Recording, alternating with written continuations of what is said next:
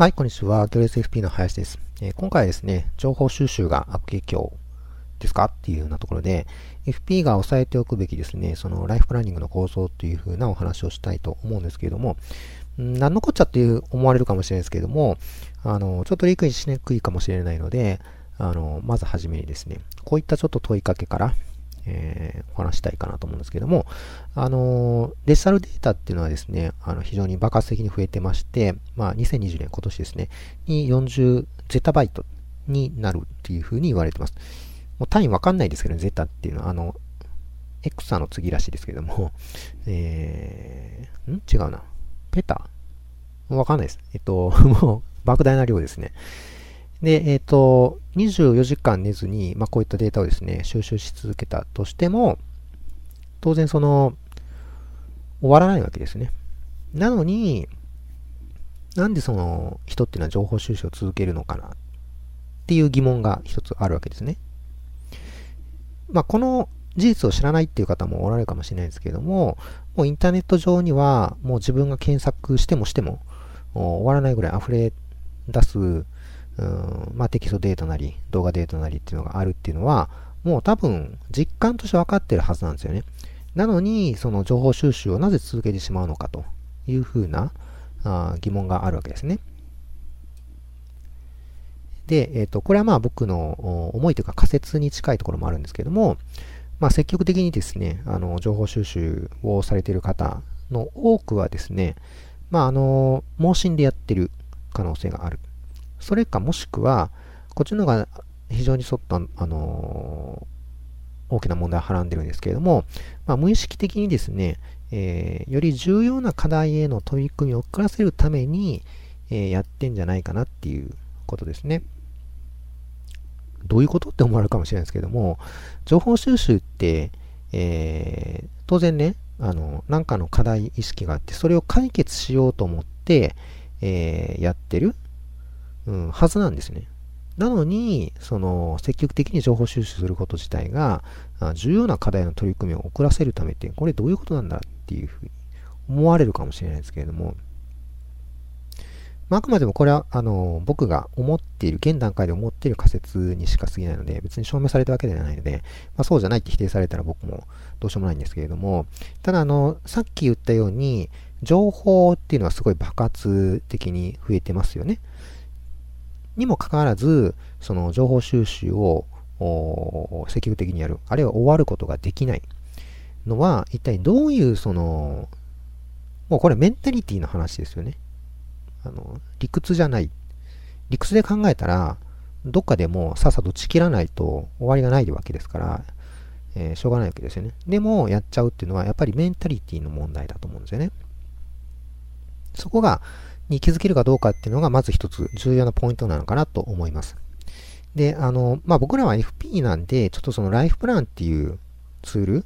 を中心に考えてみた、見見てみたいんですけれども、えー、そのためにはですね、そのライフプランの位置づけっていうのをちょっと確認しておく必要があるかなと思います。で、あの、まあ、FP であればね、こういう6分野学びますというふうなのは、まあ、よくご存知で、まあ、資格取ってる方であれば、もうすでにご存知かなと思うんですけども、あの、知識っていうのはこういうその6つの部分に、えー、まあ、集中してますよね。あの、お金の知識っていうのは。税金とか、ライフとか、リスク、相続、金融、不動産って、まあ、あの、やりましたけれども、ね、資格取るために一生懸命勉強された方も多いかなと思うんですけれども、あのまあ、大体ネット上に転がってるのはこういう情報の一部が、ま、断片的にいっぱい転がってて、で、あのまあ、FP じゃない、そんなに専門的なでない方っていうのは、まあ、その断片的な情報をできるだけ、その、まあ、収集したいと思ってるわけですよね。で、えっ、ー、と、我々がその、まあ、提供しているライフプランっていうのは、あの、まあ、これらを統合したものですよね。例えば税金の知識だけでライフプラン作れないですし、リスクだけでも無理ですし、えー、まあ、相続がね、ちょっと相続発生しないとっていうところがありますけれども、ただまあ、将来的には当然発生する可能性ありますし、金融不動産っていうのもそのドストライクなところなんで、当然必要な知識ですよね。なので、まあ、あの、こういった知識を統合整理するっていう役割が、まずライフプランにはありますよね。そこがまず一つ重要なところかなと思います。あの、例えば、まあ、僕のところに相談に来られる、あの、クライアントさんも、クライアントさんとお客さんいるんですけれども、あの、やっぱり勉強熱心な方は結構多いんですよ。で、すごく勉強熱心で、えー、ご自身でもインターネットね、まあ、インターネット、そこでインターネットっていうのもどうかなと思うんですけれども、まあまあ本も読まれてますけどね。うん、あのー、でもやっぱり調べても調べても、キリがないっておっしゃるんですね。それはさっきのその情報量が多いっていうのも当然そうですし、ただその、えー、よくまとまった記事を読んでみたとしても、やっぱり腑に落ちひんとか、あある特定の一部分ではね、例えば、えっ、ー、と、金融のインデックス投資に関しては、むしろ僕よりも、あの、専門的な知識を持たれている方っていうのが、まあ、稀におられるわけですね。でも、そういう方に限って、わからんっていうわけですよ。もう何が何だかわかんないですよ。もう助けてくださいって、えー、おっしゃるんですね。やっぱりそれは何でかっていうと、その、情報が多すぎて、ここしか見えてないんですね。さっき言った、まあ、インデックス投資とか、なんとか投資で、何でもいいんですけども、別に、事例は何でもいいんですけども、おそればっかり集中的に、えー、調べてるんですよ。だから、深掘り度で言ったら、もうなんなら FP よりも僕よりも深いところまで行ってる部分はあったりするわけですけれども、えー、だからこそ余計に周りが全然見えてない。例えば金融と税金のつながり全然見えてなかったりとか、あ不動産のつながりが見えてなかったり、リスクとかね、相続とか、他にもいろんなこのつながりが、まああの、えー、あるわけじゃないですか。だけどそういうところが全く見えなくなってしまっている。むしろ盲目的になってしまっているというふうな面がある。ので、やっぱりその FP っていうのは、このライフプランっていうものを通じて、この、これらのね、情報っていうのを統合的に扱って、で、えー、わかりやすく理解してもらうっていう必要がありますよね。で、あの、話はここで終わりではなくって、えっ、ー、と、もう一つ、もっと重要なことがあってね。結局、その、なんでじゃあライフプラン、ライフプランニングなんかするのかって言ったら、ここがあるからですよね。この人生のゴールっていうのがあって、まあ、目的と言ってもいいかもしれないですけれども、ここに向かうために、えー、ライフプランを立てるんだよと。ププランですからね、あくまでもね、計画ですから。何のための計画かって言ったら、ゴールに到達するための計画なわけじゃないですか。だから、これがないと、そもそも何やってんだって話になりますよね。別にプランニング立てて、それで、あ、すごいいいのできたって言って喜んで、そこが終わりじゃないわけじゃないですか。そこからスタートですね、むしろね。プランニングして、えー、戦略を立てて、えー、じゃあどういうふうにしていきましょうか。それを日々の生活、活動に落とし込んでいく。っていうのがすごく大事なわけですよね。でそれは何でか、何に向かってるのかって言ったら、やっぱりゴールがあるわけです。その人それぞれのゴールがあって、えー、そこに向かっているというようなところ。だから、あのー、結局ですね、あのー、素人さんって言ったらまあ申し訳ないですけれども、が、あの、情報収集、インターネットでね、情報収集するっていうのは、もうこの辺がもうすっぽり抜けてるんですね。もうライフプランから抜けています。こ、ここがすっぽり抜けた状態、ライフプランも抜けているし、目的ゴールも、えー、すっぽかした状態で、えー、特定のところだけとにかく深掘りしていると。金融かもしれないし、不動産かもしれないし、まあ、税金にすごいね、ももしかしたら税理士さんよりも特定の分野ではあの深掘りしてる税 あの素人さんっておられるかもしれないですけれども、あのでも、あまり見ないですよね。そんなことしても。だから、その目的とかね、えー、まあ、専門知識とここ書きましたけど、要は統合するための知識ですね。専門。ここで言ってる専門知識っていうのは特定で深掘りした知識っていうのも、まあもちろんあるあるんですけども、それよりは、そのライフプランニング、その全体を統合するための知識、体系っていうのがない場合のライフプランニングっていうのはやっぱ無意味ですよね。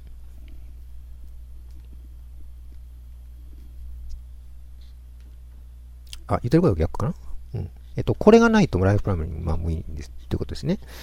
えー、で、ここの目的っていうのが、あの、お金にならないように、えっと、僕ら FP っていうのは気をつけないといけないってことですね。例えば、あの、まあ、最近よくあった、あの、老後2000万問題っていうのがありましたけれども、あれなんか本当、もう、あの、無意味な議論の最たるもんですよね。2000万っていう数字だけが一人歩きしてしまって、目的が見えなくなっちゃってる。とにかく2000万を、老後まで蓄えないといけないんだみたいな、わけわからん主張になってしまってて、だからその、F、まあ、分かってる FP さんっていうのは、あの話を聞いてポカーンとしてたわけですよね。何言ってんだろ、この人たちみたいな。そこじゃないんだよって大事なところはっていう話ですよね。だから、その、お金に引きずられてしまうと、あの、議論が、空中分解してしまうので、やっぱそこはしっかりと、それぞれお客さんですね、のゴールっていうのを引き出してあげて、で、そこに向かってるんですよっていうのをしっかり意識してもらうっていうのが大事ですね。そのためのまあライフプラン。だからライフプランっていうのは、この周りのその、いわゆる知識、専門知識っていうのと、そこのゴールを結びつけていく、その、この間に立ってね、間に立って、えー、そこを結びつけていくための、すごい重要なあ役割を担っていると。知識とゴールを結びつけていくということでね、この間を、えー、取り持ってるっていうことです。何のための知識なんですかっていうふうなところをちゃんと理解してもらうためのツールっていうのがこのライフプランですね。だから単純にそのプランニングするだけじゃないんですよ。ライフプランっていうのは。ここを意識してもらうっていうのが非常に大事なわけですね。そこの、そのメンタリティ、えー、と気づきを持ってもらうっていうことです。はい。ということで、あのこれはですね、まあ、もうお話の中でいろいろ言ったんで、まあ、ちょっと繰り返しになりますけれども、あの、まあ、情報収集をね、永遠、えー、永遠に続けてしまうと。情報メタボさんっていうのがいますけれども、結局これも、その目的がないわけですよね。えー、ある意味では目的っていうのが、そここ、例えばさっき言ったこのインデックス投資とかね、えー、ニーサとかイドコの、を深掘りしていくっていうのが、あのー目的化してしまう。そこが目的化して、情報収集自体が目的化してしまっている。真の目的がないわけですね。なので、えっ、ー、と、どこまで収集したらいいかわかんないです。なんか情報収集自体が目的化しちゃってるので、終わんないわけですよね。で、えっ、ー、と、達成感も成果もないです。これは。まあ、あの、情報収集目的になってそれが幸せ感をもたらしているんだったらそれでもいいですけども、それとまあ、あの、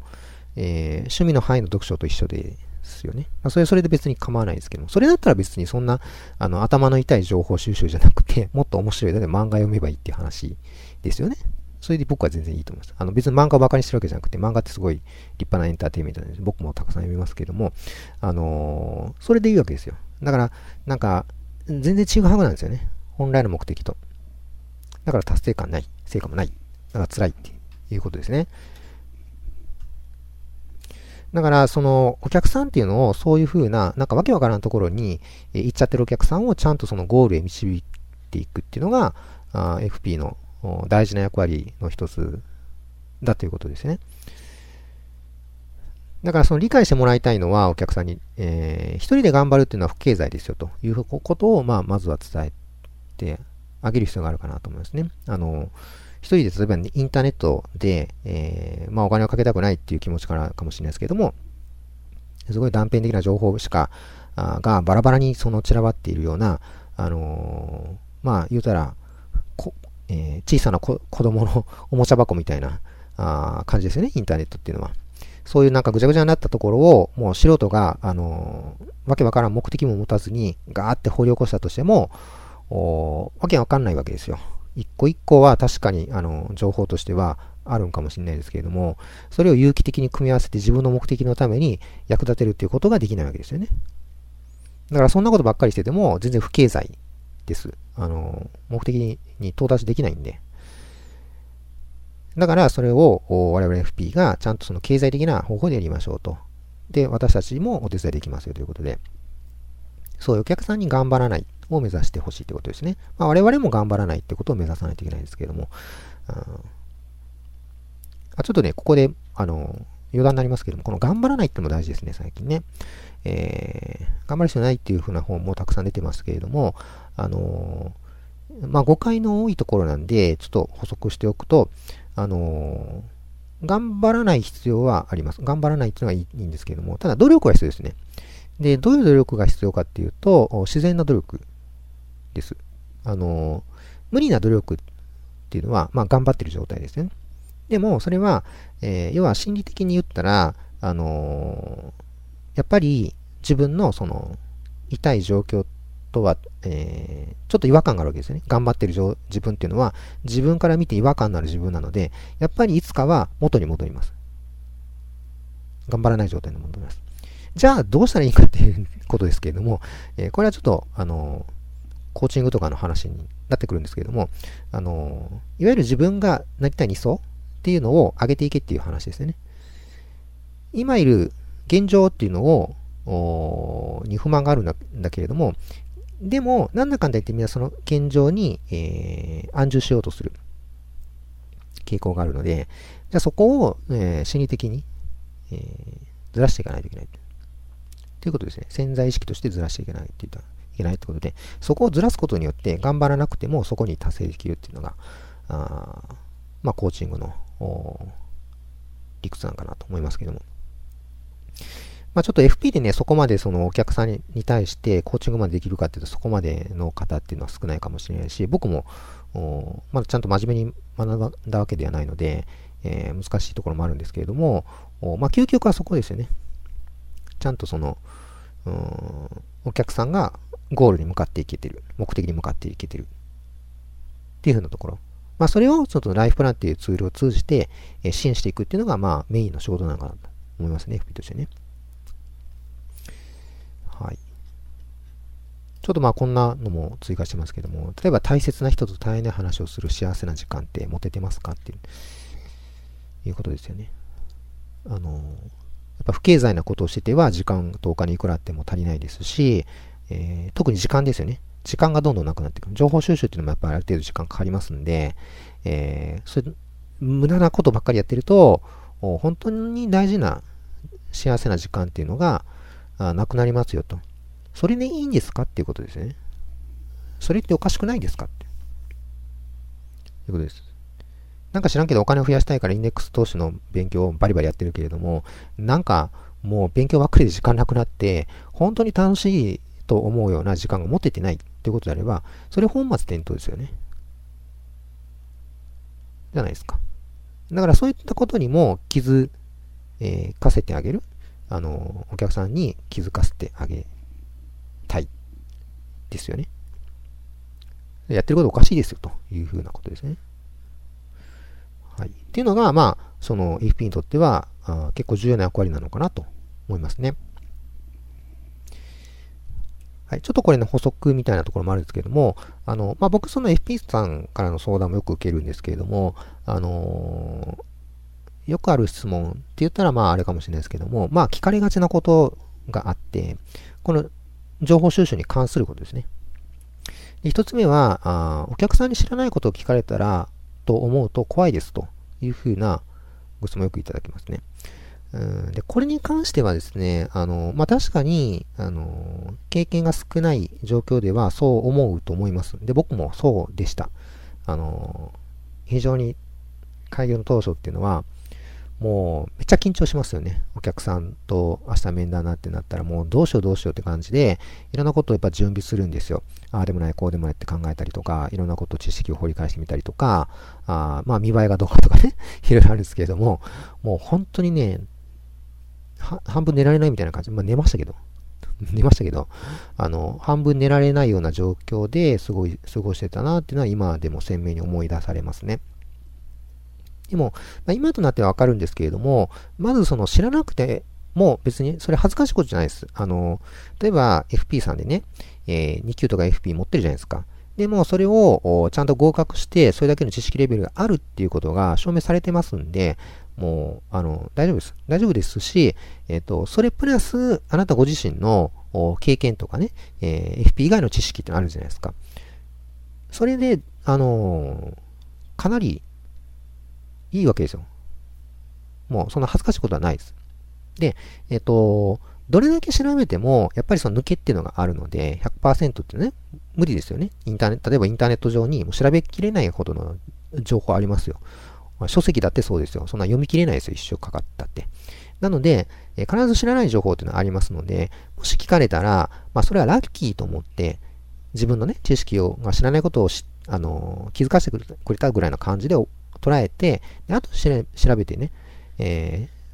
まあ、誠実に、正直に回答すれば OK です。だからその場では、相談の場では、すいません、そこはちょっとまだあの、わかりませんって言ってもいいですし、えー、概略は知ってるんだったら概略をお伝えした上で、細かいところについては、あまあ、不正確な回答しても良くないので、後できちんと調べてお答えしますというふうに言っておけば全然大丈夫ですね。お客さんっていうのは別にその、その場できっちり回答してくれなくても、別に、もう文句言わないです。あの、後でしっかり回答してくれるんであれば全然問題ないですね。お客さんが気にしてるのは、あなたがどうではなくて、自分の、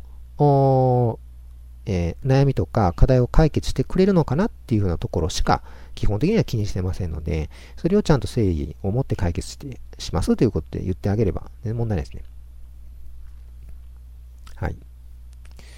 なので、あの、そういったところなんですね。あの、この知識量の勝負ではないので、お客さんと別にガチンコでね、あの、知識量バトルをしてるわけじゃないので、あの、そこは本当にね、あの、安心してほしいかなと思いますね。で、あのまあ、やっぱりね、ここは大事だっていうことを伝えてください。もう繰り返しになりますけれどもね、あの、ライフプラン、ゴール目的設定です。して、た上でのライフプランをを作って、えー、ちゃんとそれを実行していくのは大事ですよということですね。なので、あのー、ほんでね、ここを恐れるがあまり、というか気にするあまり、なんかそのすごい資格マニアとか情報収集マニアになられてる方多いんですけれども、それ絶対やめてくださいね。あのー、そんなことしたって意味がないので、何のための資格ですか？何のための情報収集ですか？そこ目的を忘れちゃってるってことですね。えー、この怖いからっていう理由でこれやってる人っていうのは自分好きなんです。いいですか？これちょっと厳しいこと言いましたけれども、自分が怖いから、自分が何か言われたらと思うと嫌だからっていうメンタリティでこれやってるんですね。そんなのでどうやって幸せなんですか？幸せになるわけじゃないじゃないですか。誰かのために情報とか資格っていうのを役立てるため、べきですよね。それ自分のためでもいいですけれども。お客さんがいて、お客さんのためになるそのために、えー、情報収集するのはいいですけれども、自分が怖いからっていう理由でやってたらいつまでもそれ終わんないですよ。怖いっていうのは抜けないんで。だからいつまでも幸せになれないですね。だからそういう、えー、愚かしいことはやめてほしいってことですね。目的があってやるんだったらいいですけども。怖いっていう理由で、だけでやらないってことですよね。はい、もう一ついきます。えー、ライフプランをやったことがないので自信があります。まあこれも似たようなご質問かなと思いますけれども、で、これは、あのまあ、ライフプラン自分のでやってみたらまずいいですよということですね。あのご自身でも課題はいっぱいあると思いますんで、まずそれご自身でやっていただいて、で、えー、あ、ライフプランってこんなのなんだなっていうのをまずその感触をつかんでいただく。うん、で、あの、知識レベルはね、えっと、FP2 級と AFP ので十分できるはずなので、結局 AFP っていうのは FP2 級プラスライフプランニングですから、あのー、そこ十、あれば十分ですね。で、あの FP 取るときにライフプランニングのあのサンプルでやったと思いますんで、あれはサンプルで終わらすんじゃなくて、とにかく自分、ご自身の事例で構いませんので、最初は、あの、実例でやってみるっていうのは大事ですね。そうすると、いろいろ気づきが得られると思います。あの、ご自身の分でやってもね。本当は、あの、誰かのやつをやった方がいいですよ。もちろん。あの、で、自分の分でやるっていうの場合は、特に最初はもう甘々になりますから、ここはこれぐらいでいいかとか こういう、あの、ちょっと無理があるけど、こういう前提を置こうかみたいな、あのー、甘い気持ちがどうしても出ちゃうんですよね。だから、まあ、そのライフプランニングの精度がどうこうっていうのは、まあ、ご自身の場合は、まあ、特にはちょっと難しいところあるんですけれども、あのー、それでも気づきはいっぱい得られると思いますんで、やってみてくださいね。まずはね。たら、ご自身のやつでちゃんとやれば、あの、そこしっかりできれば自信にもなりますんで。で、あとはそれをお客さんにと伝えていくところの、まあ、スキルとか、あ経験ですよね。まあ、そこを得ていくのも、まあ、それはそれでね、あのー、大変っちゃ大変ですけれども、あのー、まあ、それも楽しんでやればいいかなと思いますね。はい。ということで、あんまり長くなっているので、ちょっと動画長くなっちゃう。今日はこれぐらいで置いときますけれども、またですね、別の動画でお会いできれば嬉しいかなと思います。どうも最後までありがとうございました。